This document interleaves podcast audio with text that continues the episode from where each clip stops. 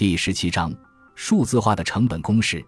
正因为数字化推动中国的生产制造企业转型表现亮眼，许多人都将数字化转型视作中国制造弯道超车的重要筹码。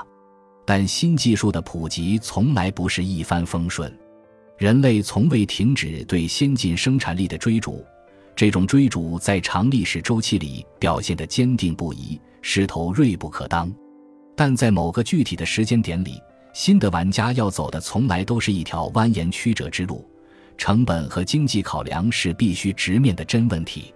破坏式创新的提出者，经济学家约瑟夫·熊彼特，在一九一一年就意识到了所谓的先进生产力和创新背后的经济问题。熊彼特在他的《经济理论》中论说，生产必须同生产中的纯技术问题区分开来，二者之间存在一种微妙的对立。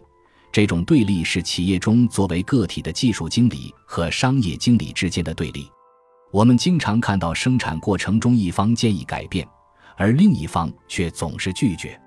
熊彼特颇有兴致地挖掘了其中的不一致根源。工程师会推荐一种新的生产方式，而商业方面的领导会以该方式不能增加效益为由拒绝采用。他们的目的都是恰当有效的管理企业。而他们的判断来自对这种恰当性的认知和理解不一致。假设某种生产方式所需要的资源，如果用在其他地方会产生更大的利益，生产过程的改变不会增加需求的满足，反而会减少这种满足。同时，如果全部生产的唯一目的是需要的满足，那把资源用在有损于需要满足的生产方法，确实不具有任何的经济意义。熊彼特认为。在实际经济生活中，经济目的支配着技术的运用。假设蒸汽机的所有部件都符合经济的适当性，而且也被充分利用。如果给蒸汽机更多燃料，用技术改造提高它的工作性能，但同时却不能带来经济效益的话，那这样做就没有任何意义。由此，熊彼特提出了一个不等式：为了提高蒸汽机的性能所增加的燃料、人力。技术改进以及原材料的成本大于它所能产生的经济效益时，技术改进就不具有任何经济意义。经济的生产和技术的生产二者之间存在着张力，前者考虑的是现实中存在的需求和手段，后者考虑的是生产的基本方法。技术生产的目的的确是由经济系统决定的，技术只为人们需要的物品研究生产方法。经济现实并不一定会把生产方法贯彻执行到符合他们自身的逻辑性，并在技术上至真至善，而是屈从于经济性的方法。任何没有考虑经济条件的方法都会被修改，这说明经济的逻辑胜过技术的逻辑。当然，熊彼特也提到，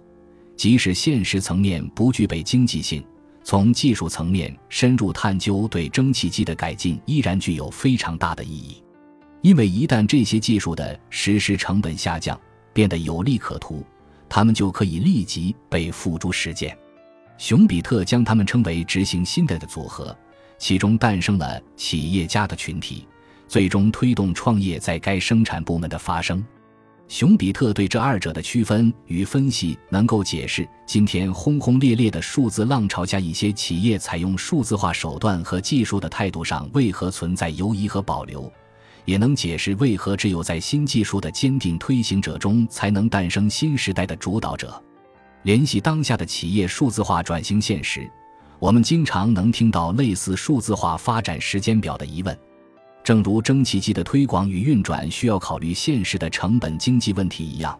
今天数字技术在全社会的推进速度及发展阶段，也要被纳入同样的框架中来思考。迈克尔·格里夫斯的经典论断：信息是被浪费的物理资源的替代品中，本身就隐藏着成本思维。迈克尔·格里斯夫认为，能够替代被浪费的物理资源的信息，是一种对物理环境当前和过去状态的感官，以及对物理世界里所允许的所有操作和影响的理解。但同时，使用信息替代浪费的资源有两个关键点：第一，信息不是免费的。第二，组织执行以前从未完成过的任务，需要消耗资源来创建信息。所有的数字系统的硬件、软件、通信成本和必要的收集、组织及呈现所需要的人力，以及与之相关的组织变化带来的成本，都是信息替代被浪费的物理资源所耗费的成本。这个成本如果高于物理浪费本身，那么让比特代替物理资源去执行相关需求就是不经济的。只有当获取、维护和使用信息的成本少于所浪费物理资源时，使用比特才会成为企业现实的决策选项。数字化创新才有可能应用到具体的企业生产流程中去。科技圈此前的一则译文可能可以反映出成本思维与新科技应用的关系。从2006年3月入亚马逊旗下的 AWS 开始提供云计算服务以来，已经有数以万计的企业和个人在使用云计算服务。根据亚马逊2020年财报。二零二零年，亚马逊净利润为二百一十亿美元，而 AWS 就实现了一百三十亿美元的运营利润。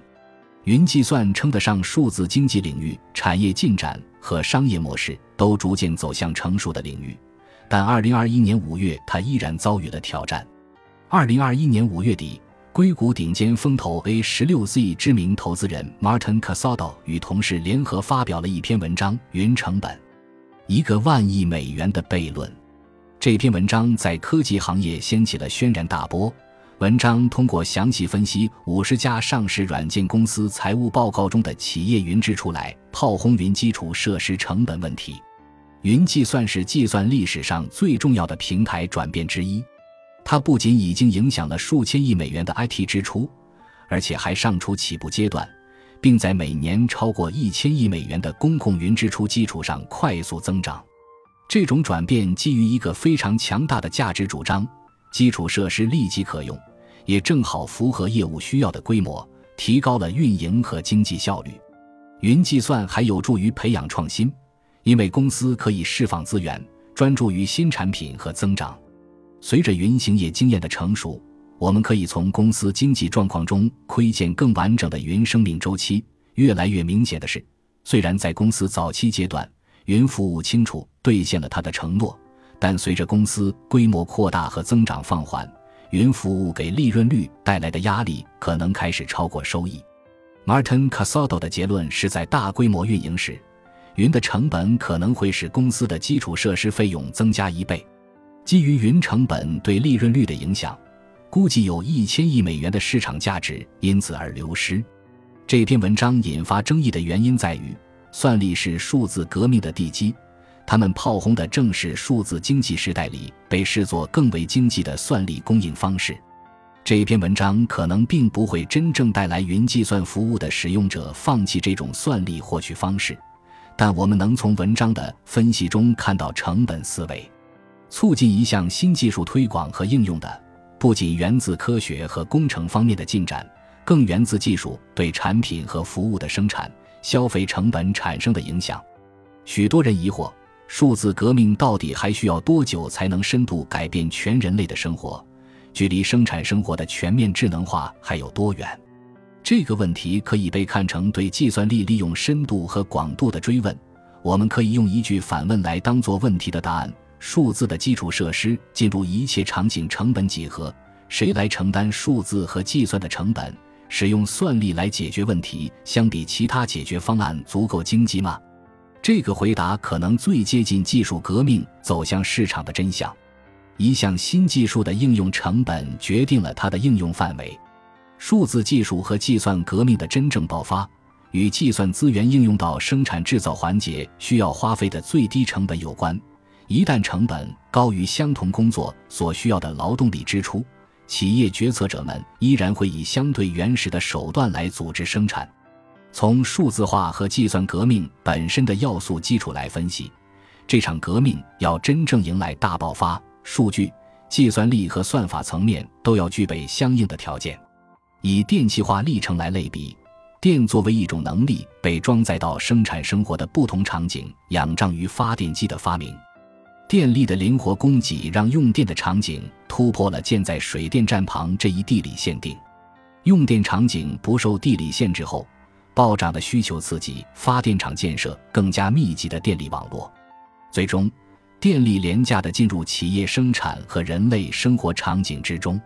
以此类推，计算力作为一种新的动力，要进入产业的每一个场景，首先需要生产层面充分的数据准备，其中涉及数据采集、流转、存储和使用等各个环节。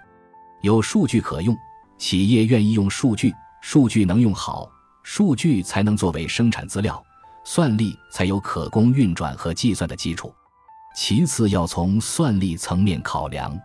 人类的计算模式经历了大型机、个人电脑、移动计算和云计算等不同阶段，每一阶段计算的应用场景较上一阶段都得以扩展，算力的使用和需求也在增长。应用场景和算力是一种双向促进关系，